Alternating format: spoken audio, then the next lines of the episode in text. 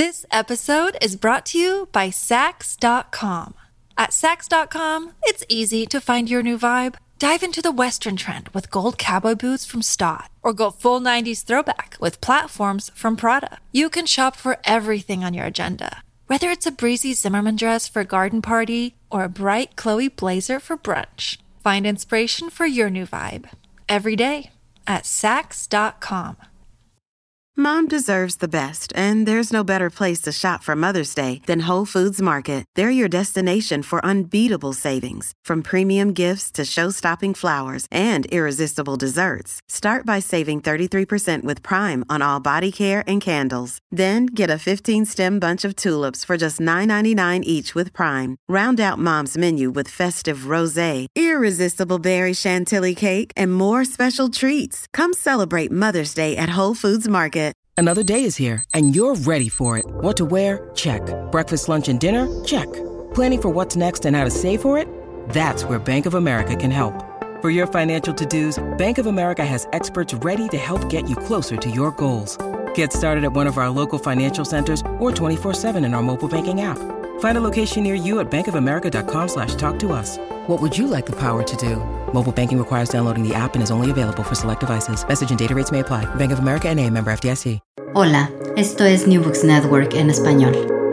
Hola, bienvenidas, bienvenidos, bienvenides a New Books Network en español. Esta entrevista forma parte del canal de estudios ibéricos, nacido de la colaboración entre MBN con Play Ibéricos. Soy Mercedes Ontoria Peña y hoy tengo el gusto de conversar con Bárbara Zecchi, Raquel Medina y Cristina Moreiras Menor, que han editado junto con María Pilar Rodríguez el volumen Envejecimientos y Cines Ibéricos, publicado en 2021 por la editorial Tirando Blanc. Bárbara Zecchi es catedrática de cine y estudios ibéricos y es directora del Interdepartmental Program in Film Studies de la Universidad de Massachusetts Amherst. Se ocupa de teoría fílmica feminista, gerontología cultural, crítica videográfica y teoría de la adaptación. Entre sus libros encontramos La pantalla sexuada, La mujer en la España actual, evolución o involución, y Gender-Based Violence in Latin American and Iberian Cinemas. En 2011 lanzó el proyecto Ginocine, sobre el cine de mujeres en el mundo. Bienvenida, Bárbara. Muchísimas gracias por la invitación, Mercedes. Raquel Medina es investigadora en la Universidad de Aston, Reino Unido. Su investigación en los últimos años se ha orientado hacia los estudios del envejecimiento. Es cofundadora con Bárbara Zecchi de la red de investigación Cinema Gender y con Sara Falkus de Dementia and Cultural Narrative Network. Entre sus publicaciones, el volumen Surrealismo en la poesía española de posguerra y Cinematic Representations of Alzheimer's Disease. Hola Raquel, bienvenida. Hola, muchísimas gracias. Gracias por la invitación. Cristina Moreiras Menor es catedrática de literatura, cine y estudios de género en la Universidad de Michigan Ann Arbor. Sus líneas de investigación se inscriben dentro de la crítica cultural, la teoría política y el psicoanálisis en convergencia con el cine, la literatura y las artes visuales producidas en España y Galicia. Entre sus publicaciones se encuentran Cultura herida, Literatura y cine en la España democrática y La estela del tiempo, Historicidad e imagen en el cine español contemporáneo. Bienvenida, Cristina. Muchas gracias, Mercedes. Encantada de estar contigo y con mis colegas Bárbara y Raquel. Y bueno, voy a presentar también a María Pilar Rodríguez, que hoy no ha podido estar con nosotras, pero que desde aquí mandamos un saludo. Y María Pilar Rodríguez es profesora titular en el Departamento de Comunicación de la Universidad de Deusto y directora del doctorado en Ocio, Cultura y Comunicación para el Desarrollo Humano. Ha publicado extensamente sobre literatura, cine, cultura y estudios de género y es autoria de seis libros. Entre los últimos cabe destacar Basque Cinema, A Cultural and Political History y Affected Landscapes, Representations of Terrorism and Violence by Basque Female Authors. Bueno, pues es un gusto conversar con vosotras, es un placer teneros aquí en este espacio. Em, para resumir, eh, el libro que estamos presentando hoy y que, en el que han participado diversos autores y autoras es Envejecimiento y cines ibéricos y reúne trabajos que analizan la relación entre la vejez y su expresión visual en las diferentes producciones cinematográficas de la península ibérica. Los diferentes estudios que lo componen pretenden romper el centralismo de los estudios de cine del Estado español para ofrecernos una visión más amplia, que tenga en consideración producciones cinematográficas cada vez más relevantes en gallego, euskera y catalán, sin olvidarnos tampoco de los diálogos con el cine portugués. En sus páginas ah, se abordan diversos temas como el envejecimiento del autor en diferentes directores y directoras, como pueden ser Isabel Coiset, Pilar Miró, Pedro Almodóvar, Ventura Pons, entre otros. Discuten la representación del cuerpo maduro, se ocupan de la pérdida de la memoria desde diferentes perspectivas y también del envejecimiento del propio cine como medio. Bueno, después de esta ah, presentación, creo que eh, sería interesante empezar por uno de los términos claves, uno de los términos desde el que se piensa el volumen, que es el de ageism o en español edadismo, que como explicáis es ah, acuñado por el médico estadounidense Robert M. Butler y que en vuestra introducción exponéis que este no es un término que eh, se maneje mucho eh, en general en la sociedad, pero ni siquiera desde organismos mm, internacionales eh, desde los que podría ser conveniente, ¿no? como aquellos informes que recogen los derechos internacionales. decís además que es un término que el, diccionario de la Real Academia ha recogido ah, muy recientemente. Así que creo que es importante empezar justo por aquí, porque además muchas de las personas que nos escuchan eh, quizá tampoco saben qué es el edadismo. No sé si, Bárbara, tú nos puedes eh, introducir un poco a este término.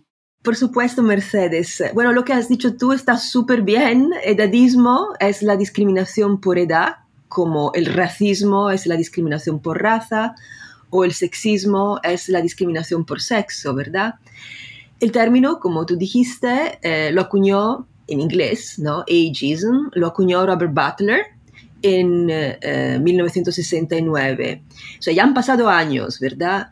Pero como comentamos en la introducción del libro, es importante señalar que la lengua española todavía oscila entre términos como edadismo, etarismo, edaísmo o hasta el anglicismo ageísmo, ageísmo.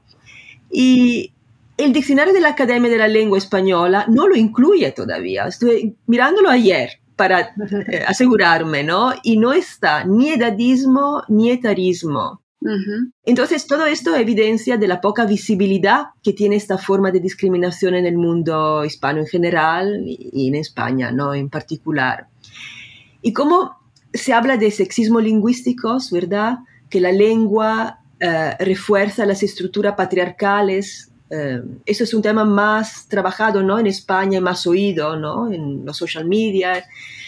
Eh, que el término, el uso del masculino genérico, ¿no? Es un sexismo lingüístico. Bueno, hay, hay que decir que, que la lengua también refuerza y mucho edadismos, que son edadismos internalizados o explícitos, y, la lengua ¿no? es muy poderosa en eh, reforzarlo. Y, Raquel puede hablar de esto muy bien, que nos preparó un, trabajo fantástico para todos los eh, editores del libro, todos los eh, autores del libro. Gracias, Bárbara. Ah, pues sí, como dice Bárbara, lógicamente el lenguaje tiene el poder de sustentar, de fijar o de eliminar, si se quiere, todos eh, estos ismos, en, este caso el, edadismo, ¿no? la discriminación eh, contra la edad o referida a, la edad. Y creo que el gran problema que viene, y hemos, nosotras hemos discutido entre nosotras, ¿verdad? Que, que realmente, y como veremos con el libro de Ana Freixas, el reivindicar la palabra viejo, vieja, ¿no? Que, sería... Mm, maravilloso, pero desgraciadamente, aunque vamos en el camino correcto, eh, seguimos teniendo una definición de viejo em, muy estereotipada y, muy negativa, ¿verdad? con muchos prejuicios, porque la, Real Academia de la Lengua Española define eh, viejo, en primero como cualidad de viejo, bien, vale, perfecto. Y segundo, la segunda acepción es edad senil, senectud. La tercera, achaques, manías, actitudes propias de la edad de los viejos.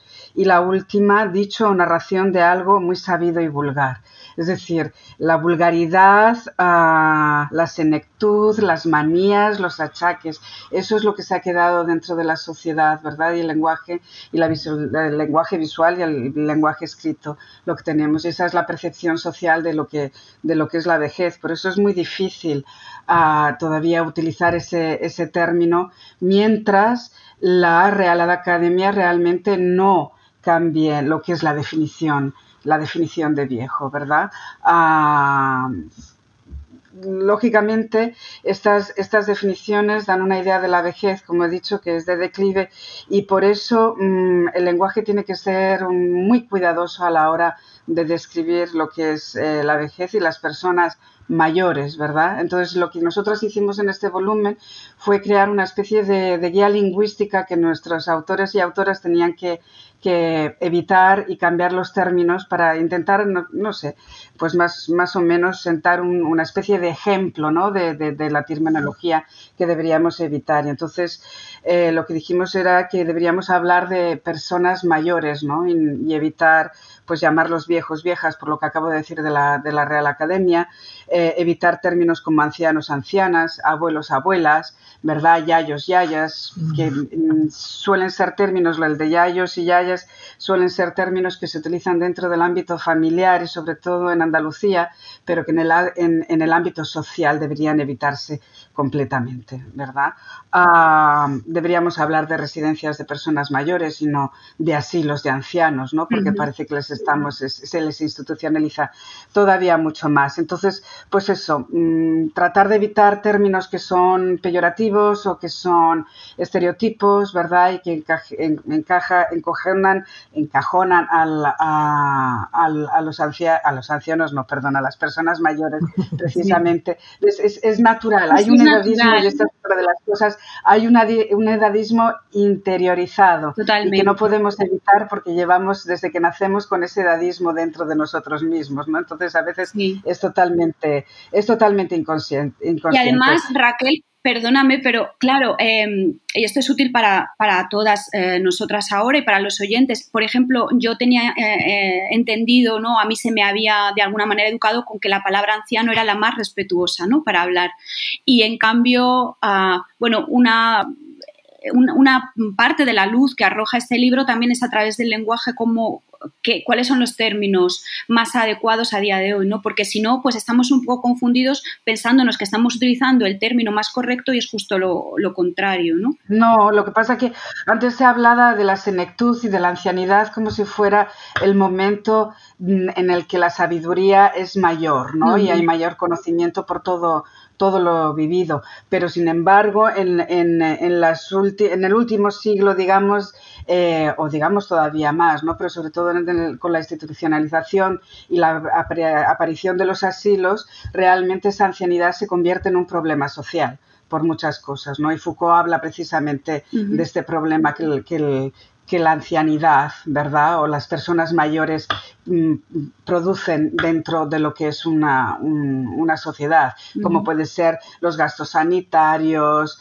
eh, la necesidad, ¿verdad?, de institucionalizarlos en un momento determinado, la, la, creación de, o, o, cómo mm, provoca una serie de cuidados que son necesarios cuando ya no son productivos, ¿no?, económicamente. Entonces, es, resultan ser, y, es, y eso lo tenemos todavía ahora, ¿no?, resulta ser un gasto ah, cuando ya no son productivos. Entonces, por eso la palabra anciano em, ha quedado ahí un poco en, la cuestión estereotípica. Sí. Entendido. Pero vamos, eso, entonces mm, tenemos que, evitar, igual que cuando hablamos de, personas con Alzheimer o personas que sufren de Alzheimer o pacientes de Alzheimer, como cualquier otra, otra cosa, ¿no? Lo que se trata es de quitarle el lado mm, negativo y decir personas que viven con, ¿no? No, no que sufren de, ¿no? Porque parece que, que las estamos ya compartimentando y que no pueden, y, que es un sufrimiento, pues sí, es, será como todas las enfermedades, ¿verdad? Tienen su lado de sufrimiento, pero son personas que van a vivir muchísimos años y van a vivir con esa enfermedad. Entonces, pues debemos ¿no? Eh, eliminar este, este tipo de lenguaje. Una última pregunta, ¿y qué pasa con tercera edad? Eh, la tercera edad es que la, la cuestión con estas nomenclaturas es que lo que hacemos es homogeneizar absolutamente todo, que es la tercera edad, a partir de los 65 años. Entonces, a partir de que cumplimos 65 años, todos somos la tercera edad, y, pero todos somos, no solamente que todos envejecemos de manera distinta, pero también que hay distintas etapas de ese envejecimiento en, que son diversas. Se ha estado hablando de la tercera y de la cuarta edad, la cuarta edad ya como la última etapa mm, de la vida. Lo que no sé, yo últimamente me planteo si realmente es bueno hacer también compartimentar de esa manera si no estamos encasillando y estereotipando también y estamos discriminando en este sentido a la gente todavía más mayor, ¿verdad? Entonces, no, no sé si, si realmente cuando vayamos a vivir más de 100 años, eh, los que pasen de los 95 van, van a ser la quinta edad. No, no, entiendo. Sí, además hay una especie de jerarquización en esa nomenclatura. ¿no? Sí, exacto. Entonces, cuanto, más, cuanto más etapas eh, añadas, eh, más discriminación estás haciendo. ¿no? Vale. Y bueno, también me gustaría saber, en esta propuesta que traen los estudios etarios, ¿cuáles son las reivindicaciones que trae consigo el concepto de edadismo? A ver, ¿quién? No sé si queréis hablar de, por ejemplo... vamos a ver, la reivindicación yo creo que es la, igualdad de todas las personas, da igual que sean, em, tengan tres años, tengan diez años o tengan eh, 50, 60, 70, ¿no? Es, decir, son, todos somos eh, ciudadanos y tenemos un, ocupamos un lugar dentro de la, de la sociedad y la edad no tiene que ser un elemento discriminatorio. Y el edadismo hay que tener en cuenta que no solamente contra las personas mayores, sino que también hay edadismo ah, contra las personas jóvenes y todo eso lo hemos visto ahora mismo en, en la pandemia, como ha habido un intento de, discriminar y de persecución absoluta a los jóvenes por, salir a la calle, por divertirse. Eh, en España, tú lo sabes, Mercedes se les ha culpado de la tercera ola o de la cuarta ola por salir a la calle a hacer el botellón, ¿no? Entonces hay que tener mucho cuidado, mucho cuidado con eso porque el etarismo va en los dos sentidos. Sí, bueno, desde este punto de vista querría ser un poco positiva. Fíjate, justo hoy y en las últimas semanas está habiendo manifestaciones y concentraciones aquí en Madrid, al menos. Eh, hoy he visto una sobre personas que estaban reivindicando el trato más humano a los mayores y también una recogida de firmas que se presentó al Ministerio ah, de, ¿verdad? de Economía para recibir un trato más justo y humano por parte de entidades bancarias. ¿no? Parece que ha tenido una repercusión. Creo que esta visibilidad es muy importante. ¿no? Eh, y, bueno, eh, ha salido también en los telediarios, entonces quizá podemos empezar a pensar que vamos por, el buen camino, que se puede cambiar algo, ¿no? Yo creo que sí, yo creo que fue un punto de inflexión, un punto definitivo, fue cuando en Bilbao los, eh, los pensionistas, los jubilados, empezaron a salir todos los lunes a manifestarse reivindicando su derecho a tener una pensión digna. Y, y creo que allí fue cuando, por lo menos aquí en España, empezó un poco a visibilizarse eh, la situación de la gente, pero estamos de nuevo, esta gente son, suelen ser eh, gente de 65 años, ¿no? En adelante. Eh, lo, de los bancos sí ha tenido una repercusión enorme y son gente todavía más mayor y también es gente de las zonas rurales. Eso hay que tenerlo también muy en cuenta, que, que, estamos hablando cuando hablamos de envejecimiento, tenemos que tener cuidado con, con el, envejecimiento diverso en la ciudad y en, las áreas, en la España vaciada, de la que se habla ahora tanto.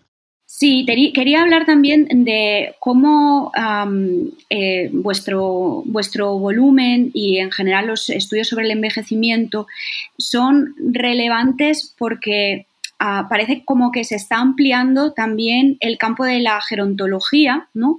Y que va más allá de esto que estábamos diciendo, más allá de las reivindicaciones eh, económicas, más allá de las investigaciones sociológicas o de los cuidados médicos, ¿no?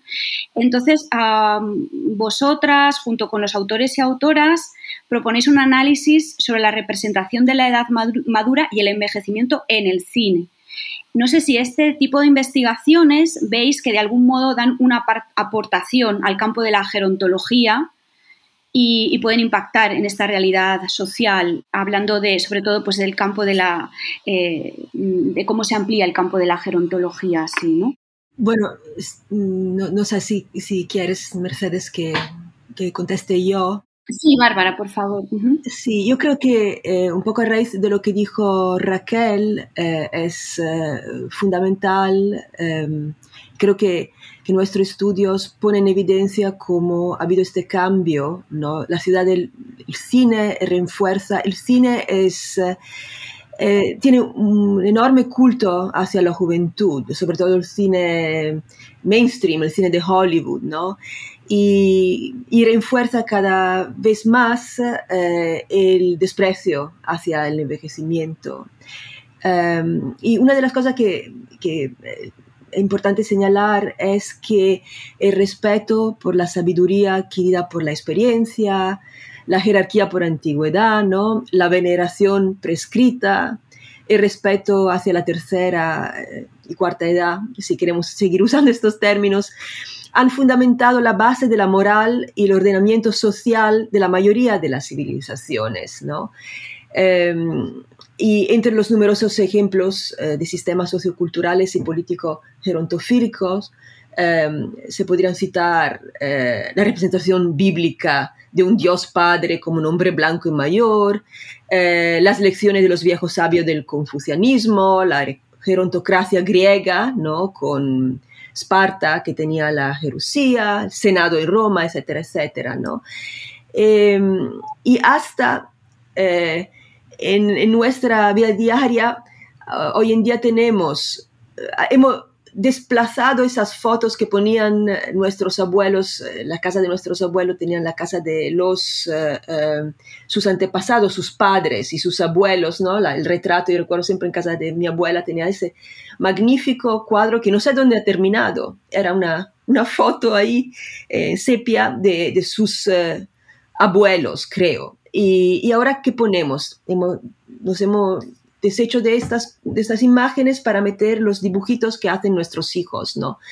Incluso enmarcados, ¿no? Entonces, el cine no hace nada más que contribuir a, a este nuevo culto hacia lo joven, la juventud, con, eh, personajes cada vez más eh, jóvenes y la total invisibilización de, los mayores. Por supuesto, hay excepciones en nuestro libro.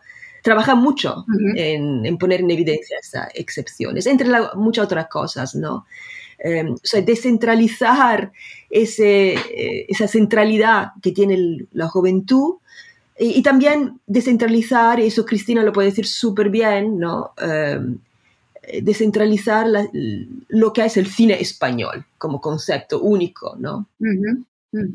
Bueno, para añadir a todo lo que estás diciendo, Bárbara, yo diría que la, cultura funciona como una de, las grandes, bueno, es una, es una piel, ¿no?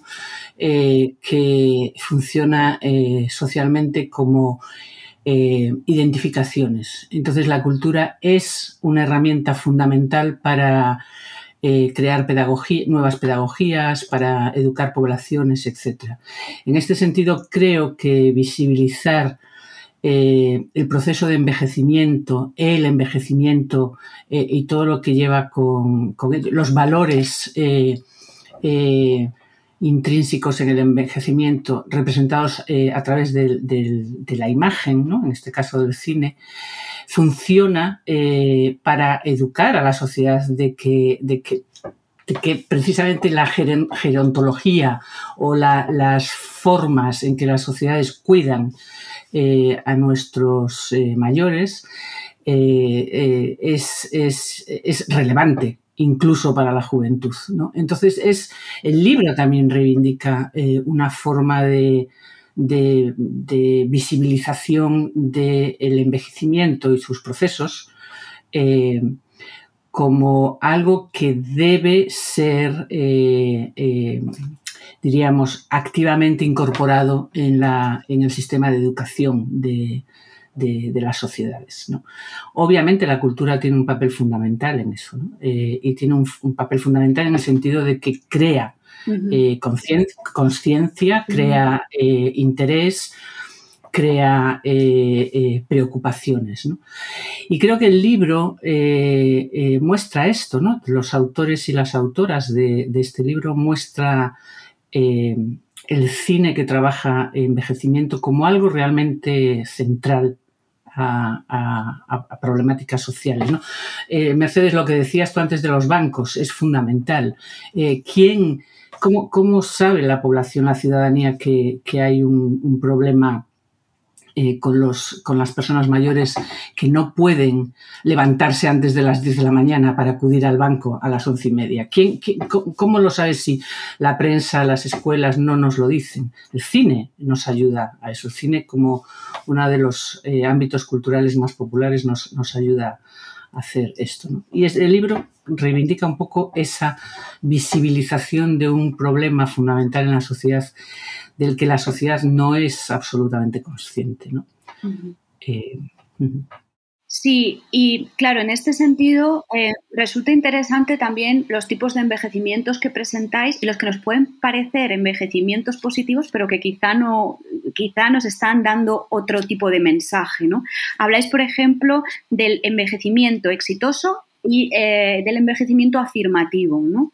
Eh, no sé si antes de hablar de los ejemplos podemos, eh, podemos hablar sobre qué significan estos dos términos, el envejecimiento exitoso y el envejecimiento afirmativo. Sí, Bárbara, ¿quieres? Sí. Sí, Mercedes, siempre cuando estaba pensando cuando estaba escuchando a mis compañeras, ¿no? Como que tenemos un tono como muy serio, muy triste, ¿no? Y, cuando, cuando pienso en el envejecimiento exitoso, me da gana ponerme a reír, una carcajada, ¿no? Siempre la imagen de Jane Fonda, que nunca envejece, y como modelo de envejecimiento, ¿no? Pero un modelo totalmente ridículo, ¿no? Porque eso es el envejecimiento exitoso, ¿no? Imaginar la, la, la, imagen de, de Jane Fonda. Em, en los años 50, o sea, que, no está del todo mal, no, pero quiero matizar, ¿no? A partir de los años 50, la gerontología social ha desarrollado unas normas para envejecer con éxito, ¿no? Este envejecimiento exitoso. Y que va más allá de, la, de las meras cuestiones de salud. Em, entonces, la distinción entre lo patológico, ¿no? Las personas mayores con enfermedades o discapacidades y lo no patológico, que era eh, lo que se definía, definía, la vejez anteriormente. Eh, este concepto de envejecimiento exitoso eh, tomaría en, cambio también en consideración, además de la baja probabilidad de enfermedad y discapacidad que se consideraban antes, otros factores, dos en particular, ¿no? la habilidad funcional cognitiva y física, y dos, el compromiso activo con la vida. Y esto no está mal, evidentemente, pero se ha llevado a un extremo, un extremo que ha sido promovido por el consumismo, las industrias farmacéuticas, la industria cosmética, el ocio, em, que fomentan el imperativo neoliberal que tenemos que mantenernos activos, tenemos que ser autónomos, tenemos que ser responsables. Eh, por lo tanto, tenemos que ir al gimnasio, tenemos que tener, ser activos sexualmente, viajar, eh, por supuesto, em, comprar y gastar un dineral en cremitas eh, y en cirugía estéticas. Y todos estos son elementos que favorecen y fomentan la concepción de la vejez como un espacio de consumo. entonces, en definitiva, el envejecimiento exitoso no difiere en sustancia con todos los discursos de decadencia porque en realidad se concibe como un anti-envejecimiento, ¿no? En ambos casos, la vejez es algo mala, negativa, y eh, hay la peor fase de la vida que tenemos que temer y retrasar, ¿no? Eh, entonces hay este enfoque binario, que no es binario, que es lo mismo, por un lado la decadencia y por el otro lado el éxito. Entonces, para superar este enfoque binario entre decadencia y éxito, en los últimos años se ha introducido un nuevo concepto que se llama el envejecimiento afirmativo. Y este término lo ha acuñado una gerontóloga y feminista sueca, Lynn Sandberg, que eh, traducimos Raquel y yo para un nuevo volumen que saldrá pronto en Comares. Em, la vejez afirmativa, en contraste con el envejecimiento exitoso, no aspira a detener el envejecimiento, no lo rechaza, no lo combate. Eh, también lo, tampoco lo, eh, lo exalta, no es que envejecer sea bueno, sea magnífico, ¿no? Eh, es, digamos, una visión realista, sin muchos rizos, ¿no? De, de lo que es la aceptación de la, de la vejez con toda su diversidad, desde la activa, que podría parecer a la exitosa o que es la exitosa, hasta la sedentaria. Eh, puede ser sexualmente activo y vibrante o sexualmente indiferente.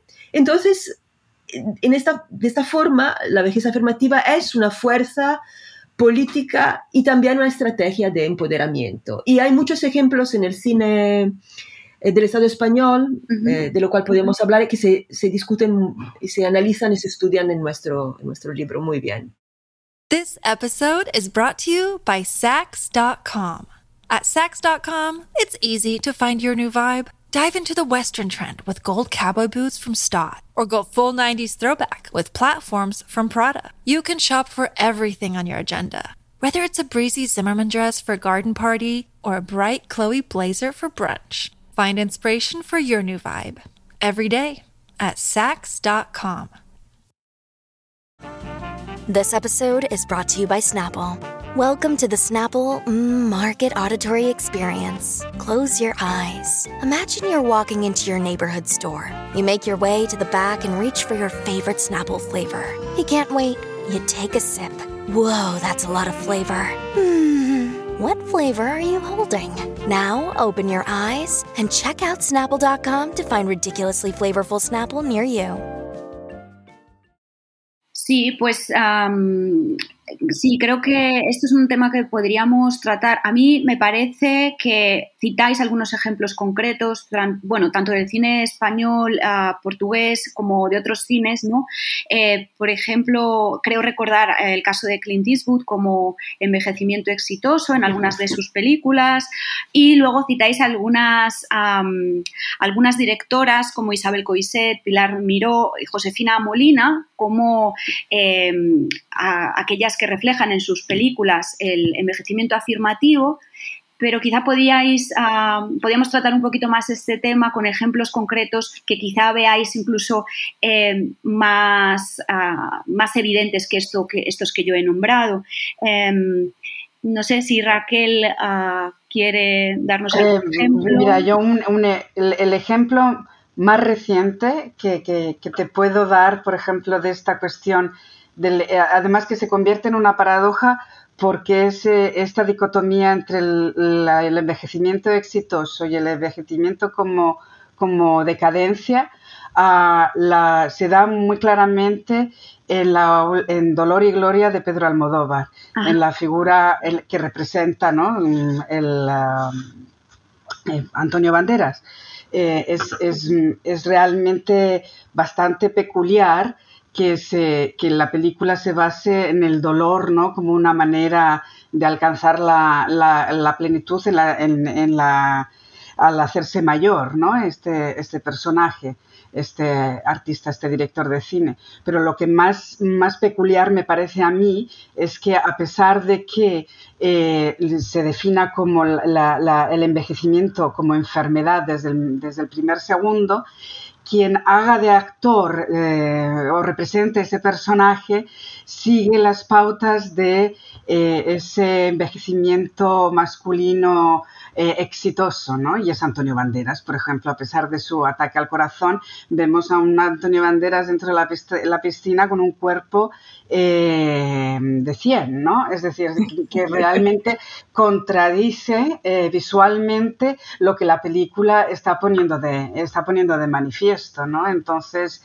entre él y, un Clint Eastwood con muchísimos más años, ¿verdad? no ha cambiado absolutamente nada, ¿no? Ah, entonces, para mí ese es ah, el, el, ejemplo más evidente en los, últimos poquísimos años, ¿no? De, de, cómo no ha cambiado esa visualización eh, cuando, se, cuando se refiere a los hombres. ¿no? Muy pocos, eh, yo no sé qué actor mm, español eh, se pondría frente a la cámara desnudo con 80 años Ah, y, diría que, es feliz sin sexo o con sexo o con lo que fuera, ¿verdad? No creo que, eso, eso se, se, diera, la verdad.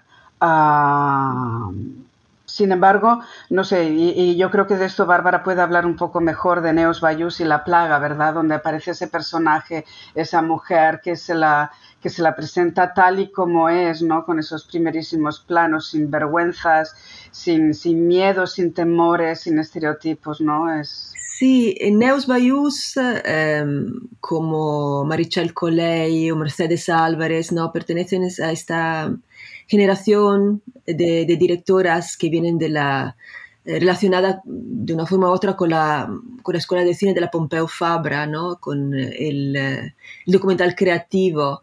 Y, se centran mucho en la representación del, envejecimiento ni como decadencia ni como éxito, ¿no? Es, realmente, son estupendos, magníficos ejemplos de eh, envejecimiento afirmativo.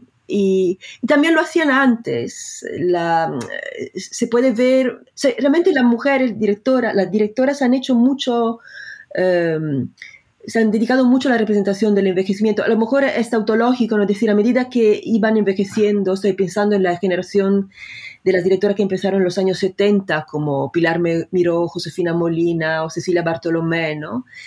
Em, que eh, a medida que envejecían iban poniendo personajes eh, femeninos mayores, cada vez más mayores, con, eh, que, que, cuestionaban la, la, experiencia del envejecimiento, el envejecimiento femenino frente al envejecimiento masculino, que como dice Raquel es definitivamente algo diferente. Em, y no sé, por ejemplo, en Vámonos Bárbara de Cecilia Bartolomé hay un striptease de Amparo Soler Leal espectacular en el cual no oculta que su cuerpo no es ni joven ni perfecto, ¿no? O lo mismo hace Pilar Miró en El pájaro de la felicidad, ¿no? Con esas escenas sutilmente homoeróticas. Y o lo mismo en Funciones de Noche de, Josefina Molina, ¿no?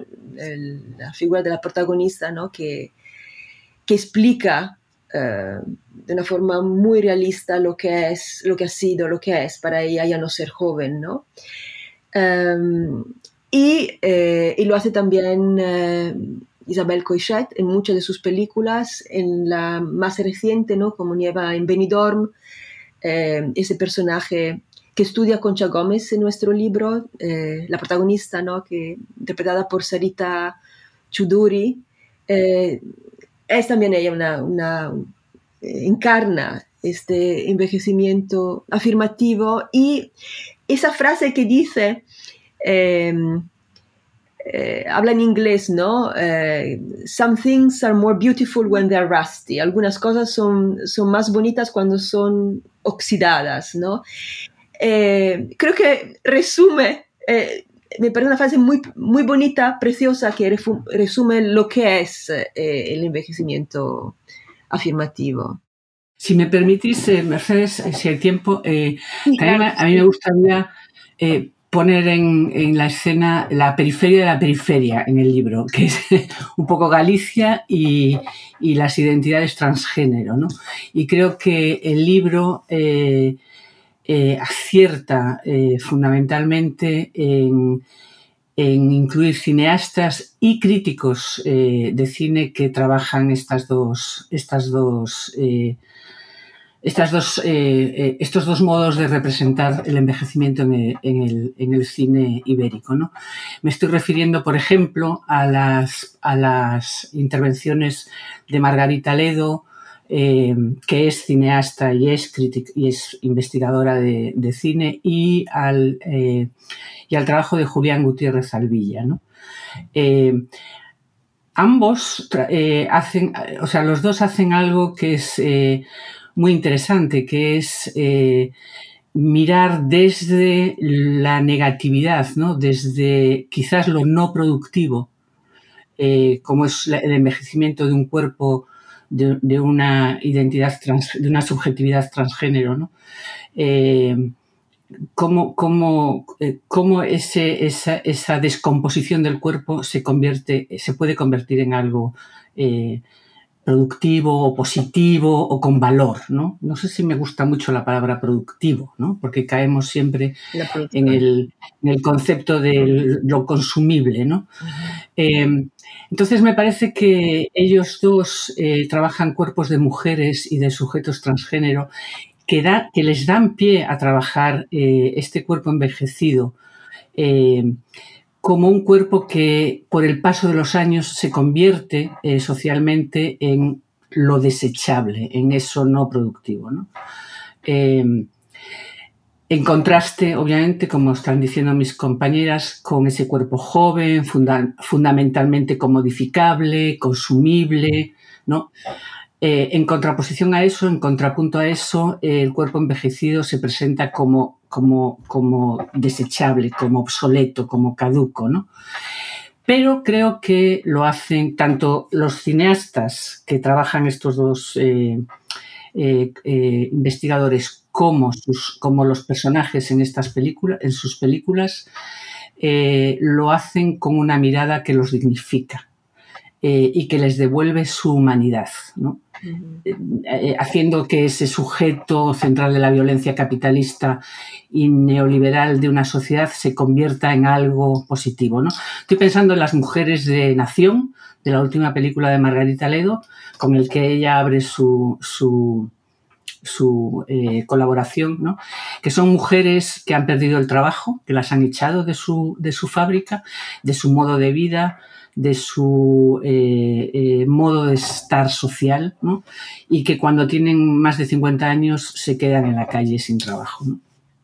Y eh, la película muestra ese proceso de, reivindicación, de lucha social, que les devuelve lo que Margarita Ledo llama en su documental nación. ¿no? no nación gallega, no nación catalana, no nación eh, política, sino nación de, convertirse en mujeres reivindicativas de sus cuerpos, de sus trabajos, de sus luchas, etc. Entonces, para Ledo, eh, eh, el cuerpo de la mujer mayor que siempre lo coloca también eh, en, su, en, su, no sé, en su contexto de mujer trabajadora, mujer sujeto, mujer identidad. Eh, es, eh, es, para ella un sujeto todavía colonial. Y este me parece que es un, término maravilloso que ella trabaja con, con, con, las mujeres de sus películas. ¿no? Son eh, mujeres mayores envejeciendo, eh, todavía sujetas a una realidad y a una ideología colonial. Que ya, ¿Y por qué colonial? Porque ha, porque ha sido desposeída desposeído de su saber, porque ha sido desposeído de su territorio, porque ha sido desposeído de sus recursos. Eh, entonces, en este sentido, eh, Gutiérrez Alvilla, con su cuerpo transgénero, eh, deshaciéndose, denuncian estas, estos cineastas, esta denuncia se tejería en, una representación que señala precisamente y esta es la importancia, yo creo, ¿no? que señala precisamente la deshumanización del cuerpo envejecido de estas mujeres y de estos transgéneros bajo todavía una existente eh, eh, mirada hegemónica masculina sobre el cuerpo de la mujer y sobre el cuerpo del, sujeto transgénero. Entonces creo que el contrapunto de presentar el cuerpo como, como desecho, como eh, resto, como casi basura, ¿no? Y la mirada de una cámara que los dignifica, la mirada de una cámara que les devuelve su humanidad, es donde está precisamente una crítica muy, eh, muy importante hacia estos, estos hacia estas, eh, primero, miradas masculinas de la cámara todavía y segundo, cuerpos que son todavía eh, eh, sujetos de colonialismos sociales, ideológicos, etc. Entonces el libro marca esas diferencias de una forma muy poderosa, creo. Muchas gracias, Cristina. Em, bueno, hay una parte del libro que creo que es la más extensa y es la que está dedicada al envejecimiento y la memoria. Y, aquí es donde habláis de la memoria desde mm, diferentes perspectivas, ¿no? porque algunos estudios se dedican más a la memoria política, ¿no? memoria política eh, conectándola como, como, ahora estaba explicando Cristina con la memoria colonial, ¿no? También tenemos el caso, por ejemplo, de Pedro Costa aquí. Luego hablamos también de memoria, conectándola con el proceso de ley de memoria democrática en la que todavía estamos inmersos. Mm, también la memoria de la violencia vasca, o sea, la memoria desde la esfera política, pero también otros tipos de memoria, que es aquella que tiene más que ver con el proceso de envejecimiento eh, físico o cognitivo. Y también habláis de memoria, bueno, los autores y autoras hablan de memoria ligada a ciertos espacios, ¿no? como el espacio gallego. Eh, en fin, parece que la conexión entre memoria y envejecimiento, memoria y estudios etarios es fuerte y, además se citan diferentes películas, es decir, en diferentes formatos, ¿no? tanto docuficción como documental como películas de, autor o más comerciales.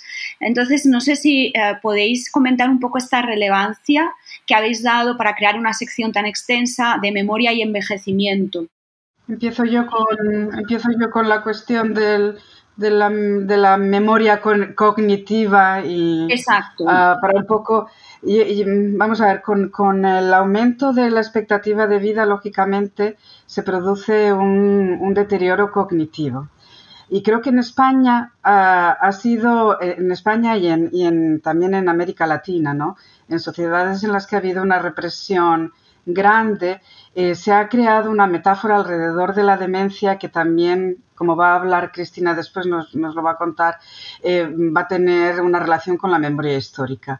Yo lo que me gustaría poner es cómo en España ah, este, e, e, e, esta metaforización de, la memoria o del olvido, en, este caso, ¿no? Hablamos de, los olvidos, de olvidarse, De lo que ha pasado, eh, se, materializa cuando en un momento determinado, en un lapsus creo que es de dos o tres años, eh, tres personajes claves de la transición española eh, eh, caen, mm, se les diagnostica con Alzheimer, con demencia, que son Adolfo Suárez, Soletura y Maragall, ¿verdad? Son, son tres, tres personajes claves. Eh, en el momento en el que el, el eh, mérito le, le, otorga el, el, toisón de oro a Suárez cuando ya realmente su deterioro cognitivo es bastante grande y no ha salido a la, a la digamos, a la opinión pública ni se la ha visto nunca, hay una, hay una fotografía eh, muy significativa en la que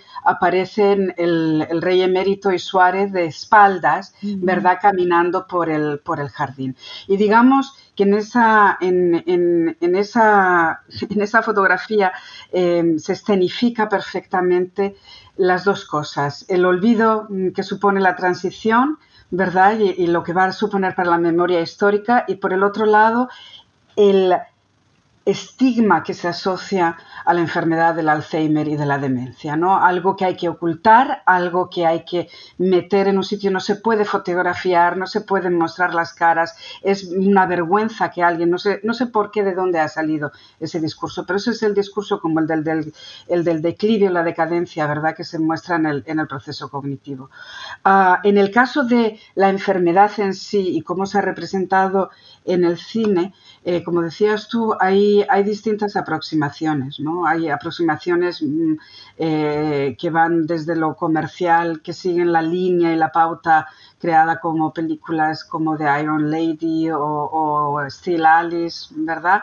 O hay películas, sobre todo suelen ser documentales, que tratan de mostrar el lado, y no voy a decir positivo, sino la realidad de lo que es vivir con Alzheimer, ¿no? que, no es, que es, una, es una enfermedad muy progresiva, que no es de repente te levantas un día y has perdido la memoria, ¿verdad?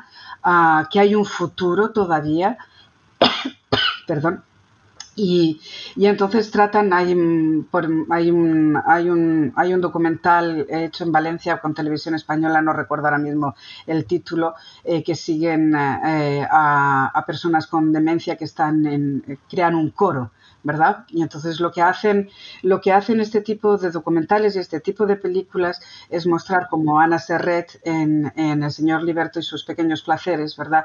Es mostrar que estas personas siguen siendo sujetos, siguen siendo personas, ¿no? Es decir, que tienen todavía una subjetividad que a lo mejor no se transmite o no se relaciona eh, con los demás a través de la, de la palabra, ¿no? Porque se pierde la, la, la, capacidad de hablar, pero que el cuerpo sigue hablando, sigue hablando a través de emociones, sigue hablando a través del tacto, de la música, ¿no? Se sigue expresando a través de eso. Entonces, los, por ejemplo, Ana Serret en, en los pequeños placeres de su, que su padre tenía era la música, era dar besos, era comer pasteles y café, cosas que sigue manteniendo a pesar de ese deterioro cognitivo. Él escucha música y empieza a mover los brazos y a seguir y acariciar, acaricia, ¿verdad? Ah, come pasteles y se le pone una sonrisa en la cara. Es decir, ese tipo de representaciones no, como digo, no positivas, sino de cómo son las realidades, ¿no? Es, mm, al mismo tiempo que te enseña que lógicamente no puede moverse ni, ni nada de eso, ¿no? Y no puede comunicarse oralmente.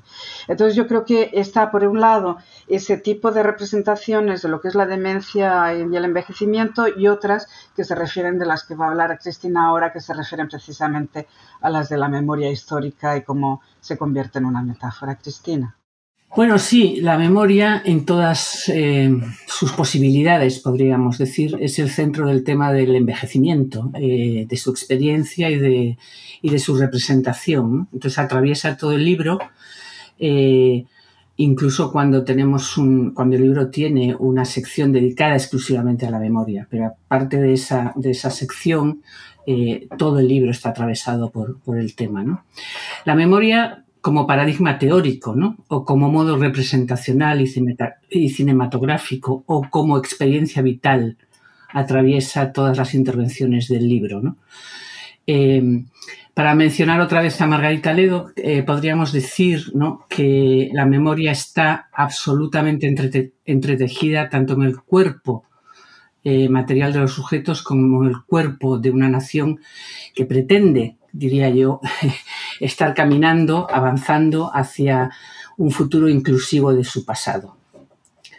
Pero los estudios, los, estudios ibéricos y lo que podríamos llamar, o lo que yo llamaría la ansiedad fundacional que origina eh, este paradigma de estudios ibéricos, eh, demuestran que la memoria y la memoria histórica eh, particularmente, es decir, la manera en que un país se reinventa cada momento, en cada momento epocal desde su narrativa historiográfica, está absolutamente colonizada, para utilizar otra vez la palabra, por un centralismo no inclusivo o no suficientemente inclusivo de las memorias específicas de, naciones otras a la española, ¿no? como, la, eh, como la gallega, la catalana, etc.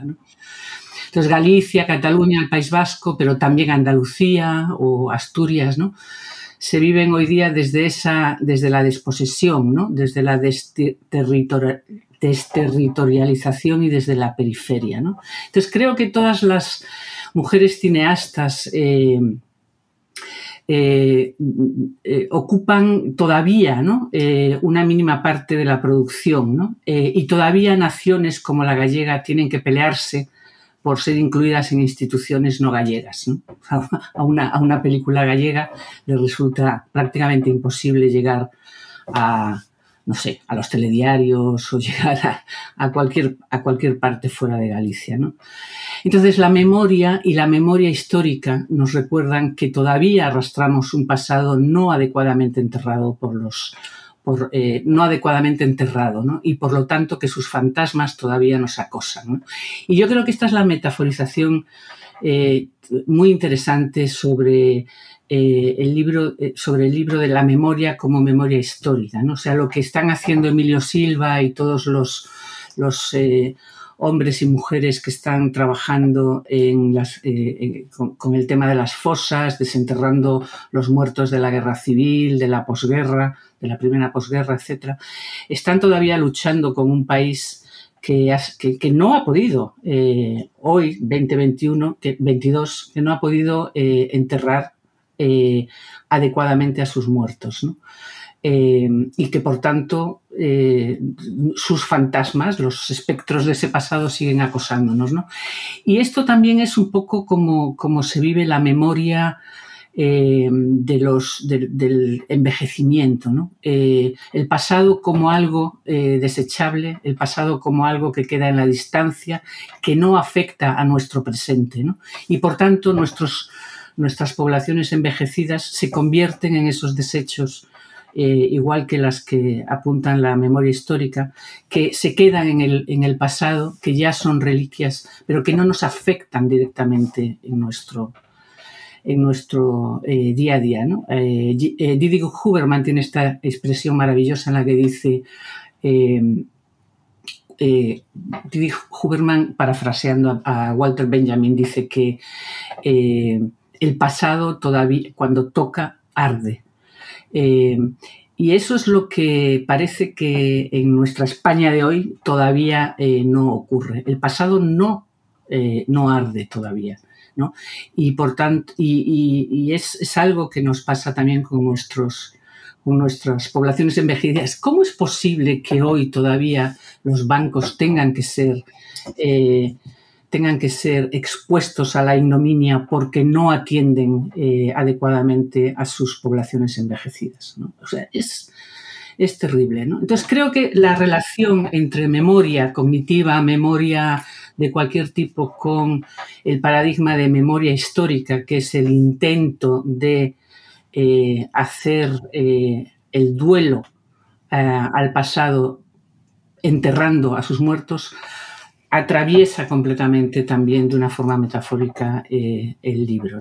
Eh, de hecho, no creo. Eh, bueno, y luego trabajos, obviamente, trabajos como el de María, el de María Docebreiro, ¿no? O sea, el, el trabajos como el de Javier Sánchez Zapatero, el de Inés Castro. todos estos trabajos que trabajan específicamente la memoria, ¿no? Y que quizás no hablen de memoria histórica, ¿no? pero están de alguna manera eh, tocando, eh, tocando el tema, convirtiendo estos cuerpos envejecidos en cuerpos también de, una nación que está envejeciendo, porque no se hace cargo de su, de su pasado. Claro, sí, escuchándote, Cristina, pensaba que también es un poco paradójico como esta exaltación del olvido pero también una marginalización de quien padece, bueno, quien vive con el olvido, ¿no? O sea, se margina las personas que están olvidando, personas que pueden convivir con el Alzheimer, pero se exalta el olvido como un valor para continuar adelante, ¿no? Como para ese llamado espíritu de la reconciliación, todo entrecomillado. Entonces es interesante, muy interesante esto del olvido que decías. bueno, muchas gracias. Quería retomar una idea que habíais mencionado antes sobre la diferencia entre el cuerpo femenino, el tratamiento del cuerpo femenino y el cuerpo maduro femenino respecto al cuerpo maduro masculino. Eh, no sé si veis que hay un, está habiendo un cambio, como citabais con algunas de las películas, o es necesaria una mayor transformación, no solo de este cuerpo femenino maduro, sino de también otros, otros cuerpos no normativos maduros. Y si ah, en este sentido el lenguaje cinematográfico ¿no? Puede ser una forma eh, de, representación. Y en este sentido me ha llamado mucho la atención el último capítulo de ah, Patricia Keller, que está dedicado al cine como medio que envejece también, ¿no? El celuloide y su envejecimiento. Entonces, por ahí conectaba, no sé, si, bueno, por un lado, ¿pensáis que estamos en el camino para ah, una representación de estos cuerpos no normativos y femeninos maduros ah, más inclusiva? Y si pensáis que en esto también eh, la experimentación cinematográfica tiene, tiene un papel, ¿no?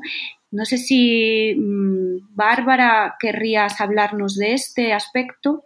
Bueno, sí, yo he estado trabajando sobre eh, el aspecto del, eh, realmente de, la película concretamente como el celuloide, ¿no? el envejecimiento del celuloide em, y em, como la textura difuminada, granulosa eh, de, muchas películas. Em, estoy pensando eh, no solamente la que estudia Patty Keller, eh, sino también las que ha mencionado Raquel antes, estos largometrajes documentales o pseudocumentales preciosos que se producen en Cataluña, que responden realmente a varias preocupaciones. ¿no? las imágenes borrosas emulan, eh, por un lado, la visión presbite, eh, la pérdida eh, de, la claridad visual ¿no? que viene con el envejecimiento. Y, en mi opinión, construyen una, propuesta empática y que lleva a, las cineastas, que son cineastas más jóvenes, al mismo lugar simbólicamente y, visualmente de la persona eh, mayor eh, representada, ¿no? Y a la vez este desenfoque da, da forma a una comunicación eh, mimética que produce una convergencia emocional tanto a nivel corporal como abstracto entre el público y la, la película, ¿no? la expresión artística. y se podría hablar de de visiones presbo-empáticas, ¿no? Em, me encanta acuñar términos nuevos, pero son también necesarios porque no existen, ¿no? Y, em, y esto es un, eh, un tema que eh, me recuerda cuando, cuando se estudiaba eh, con el feminismo. Chantal Ackerman em, había desafiado la norma de la altura convencional porque la, altura convencional donde se pone la cámara es la altura de un hombre eh, alto, ¿no? Y la bajaba considerablemente para que correspondiera al, tamaño de una mujer pequeña como ella, menuda como ella, ¿no? Entonces, en mi opinión, la versión, esta visión presboempática, este, esta visión borrosa, eh, comporta una ruptura análoga con respecto a la mirada hegemónica y em, se asocia con eh, representaciones que salen de lo mainstream, eh, que tiende de modo predeterminado a la nitidez realista. ¿no? Y entonces em, se puede argumentar que esta visión borrosa, esta pérdida gradual de la capacidad de los ojos para enfocar los objetos cercanos, es una norma en el envejecimiento. ¿no? Em, entonces, esta visualidad eh, presboempática eh, no es eh, antagónica con respecto al envejecimiento, sino cómplice, solidaria y, mimética. Entonces se hace, no sé, por medio de la oscilación del objetivo. Hay, hay una película de eh, Celia Rico donde son realmente son mujeres mayores que filman, entonces se le mueve la cámara porque no son expertas, no, tienen trípoda. O se acerca la cámara mucho, primerísimo planos que se desenfocan de forma táctil casi, Ah, o hay presencia de un filtro sólido, líquido, hasta gaseoso en el documental de Mercedes Álvarez, ¿no?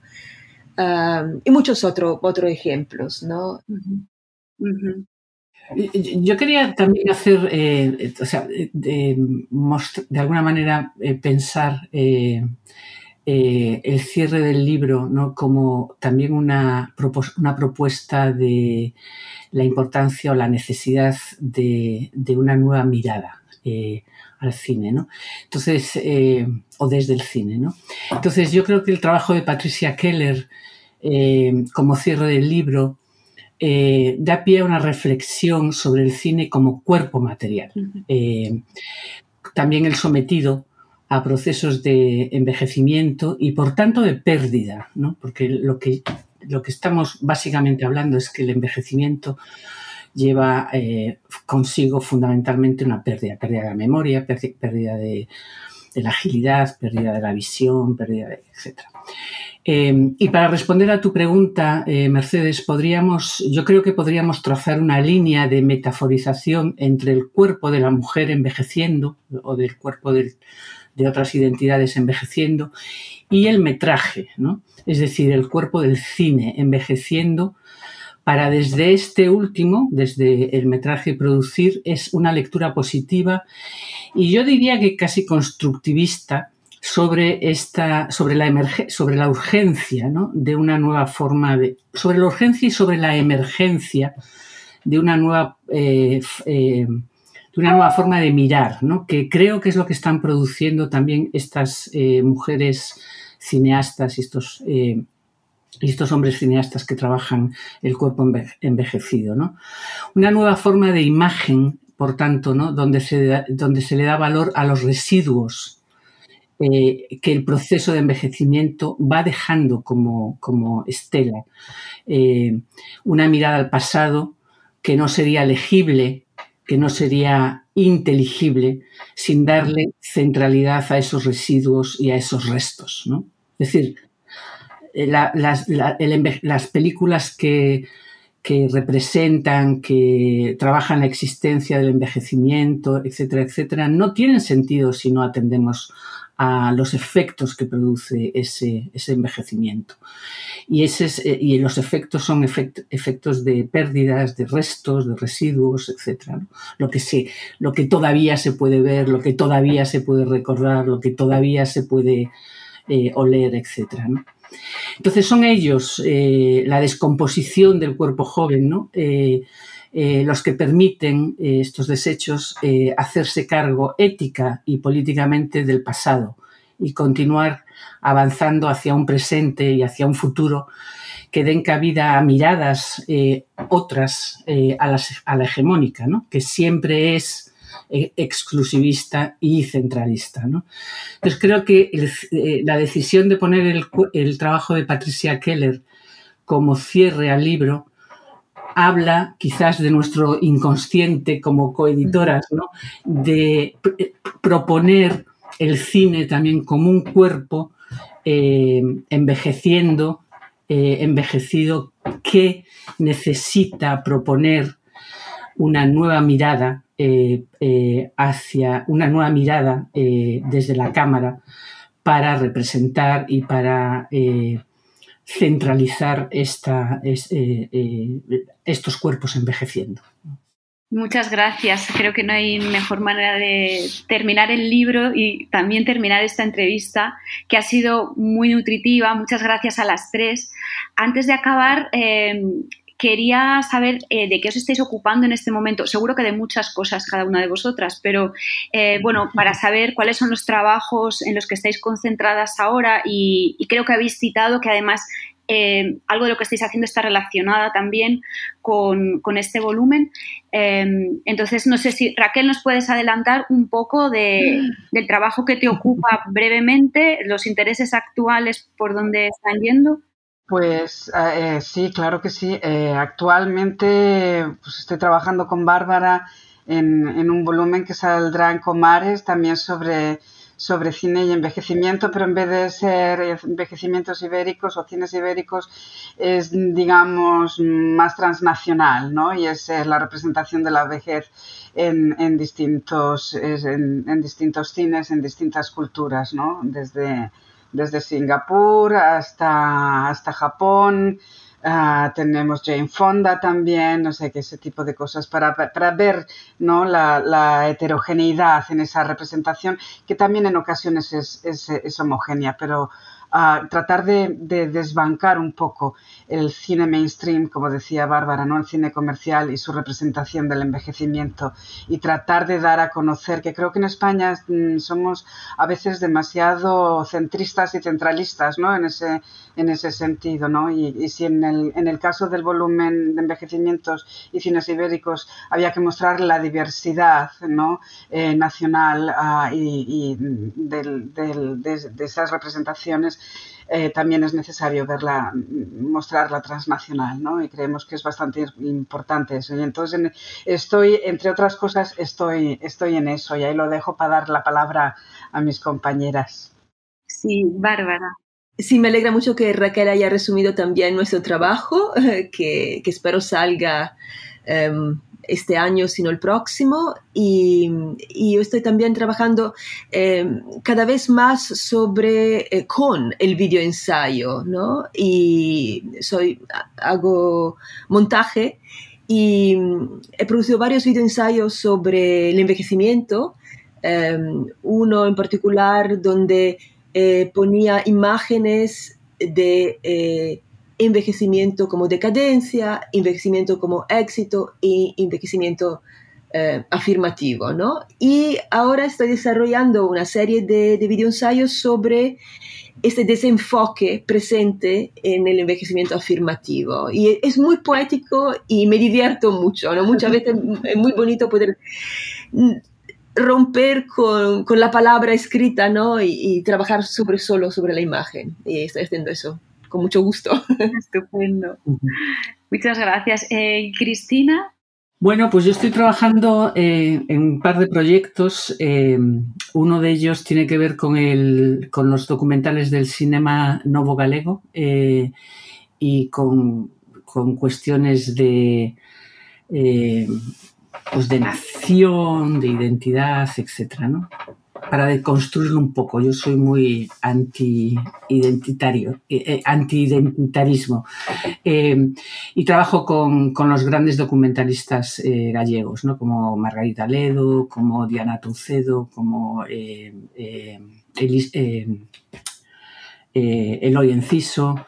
Eh, Oliver Lashe, etc. ¿no? Eh, ese es un proyecto. Otro es un, proyecto que no tiene mucho que ver con esto, pero tiene que ver en su sentido último, ¿no? que es, eh, es a partir del concepto de extimidad, ¿no? que sería aquello que es la intimidad distante es lo más íntimo, pero lo más alejado al mismo tiempo de una. Estoy tratando de eh, retomar viejos amores míos, eh, literarios, no, de cine esta vez. ¿no? Entonces estoy trabajando con Sánchez Ferlosio, con Juan Benet eh, y con algunos otros autores de los años 50 y 60 para intentar reivindicarlos otra vez y que no se pierdan en, los anales de, los olvidos eh, mm. ibéricos. ¿no? Mm. Y un tercer proyecto que es con un colega mío que está en Notre, un colega en Notre Dame, que fue un, estudiante mío antes, eh, estamos editando un libro sobre la figura de Juan Benet. Eh, y sobre, sobre Juan Benet, la temporalidad, la memoria, sobre todo, que eran temas importantes para él. Y esto es más o menos lo que estoy haciendo. Muchas gracias. Muchas gracias a las tres, Raquel, Bárbara, Cristina. Muchas gracias también a quienes nos escuchan y recordar que pueden ver una entrevista más eh, con, eh, con nuestras editoras que realizó el equipo de Playbéricos. Es una entrevista un poco más corta. Em, presentada y moderada por eh, Chechu Aguado, el profesor Chechu Aguado, y la pueden encontrar en playbericos.wordpress.com. Muchas gracias. Gracias por escuchar New Books Network en español.